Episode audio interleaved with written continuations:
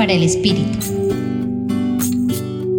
En este día, el Evangelio de Lucas nos presenta un relato en el cual un paralítico es llevado por unos hombres ante Jesús para que lo curase. Para acercarnos a uno de los mensajes de este texto, les voy a invitar a poner la mirada en esas personas anónimas que llevaron al paralítico con Jesús. Este hombre nunca habría podido llegar solo junto a él. Necesitaba del compromiso de esta gente que no se sabe si son familiares, amigos o vecinos. Lo que sí es importante saber son las acciones que estas personas realizaron en favor de alguien totalmente dependiente y vulnerable por su imposibilidad de moverse.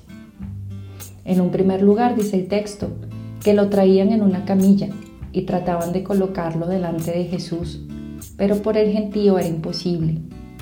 Luego ante lo imposible surgió la creatividad y el riesgo de subirse a la azotea y descolgarlo entre las tejas, para finalmente ponerlo en el centro delante de él, quien le perdonó sus pecados y luego lo liberó de su parálisis.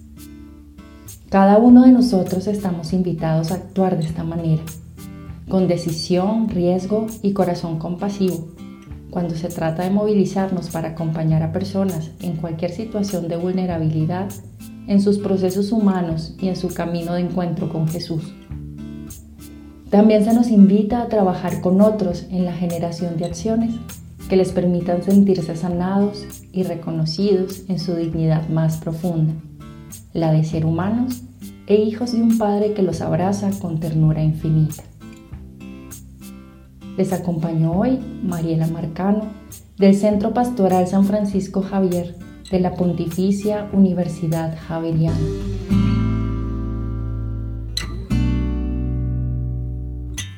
Escucha los bálsamos cada día entrando a la página web del Centro Pastoral y a javerianestereo.com.